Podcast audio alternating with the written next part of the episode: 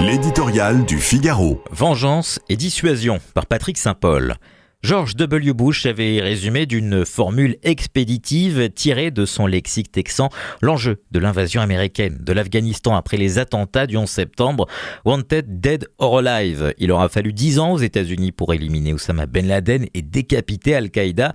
La nébuleuse djihadiste est revenue sous une autre forme, plus dangereuse encore, avec Daesh. Le choc des attaques terroristes perpétrées par le Hamas en Israël le 7 octobre, les 1200 morts et 250 otages israéliens font étrangement écho aux événements de 2001. Les ennemis publics du jour s'appellent Yahya Sinwar, cerveau des attentats, et Mohamed Deyef, chef de la branche armée du Hamas. Il ne se cache ni dans les grottes de Tora Bora, ni dans les zones tribales du Pakistan, mais à 70 km de la tour ultramoderne du ministère israélien de la Défense à Tel Aviv, dans les sous-sols de Gaza. Benjamin Netanyahou a juré d'éradiquer le Hamas, de désarmer et de déradicaliser la bande de Gaza. Forcé de constater qu'après trois mois de guerre, 22 000 morts palestiniens selon le Hamas et des dégâts matériels considérables, ces objectifs restent hors de portée alors que le Hamas continue de narguer Israël avec ses roquettes.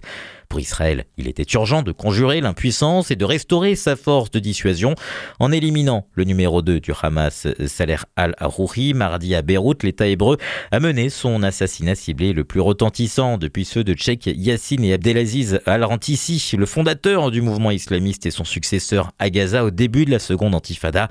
Le rappel est cinglant, la direction du Hamas à l'étranger n'est à l'abri nulle part du long bras de la vengeance d'Israël. S'il est évidemment légitime pour Israël de punir les de la barbarie du 7 octobre, il serait illusoire de croire qu'il pourra se débarrasser d'un mouvement et d'une idéologie aussi profondément enracinée dans les territoires palestiniens. Menée dans un fief du Hezbollah, l'opération comporte aussi un risque. Elle menace de faire basculer l'axe de la résistance dans un embrasement régional.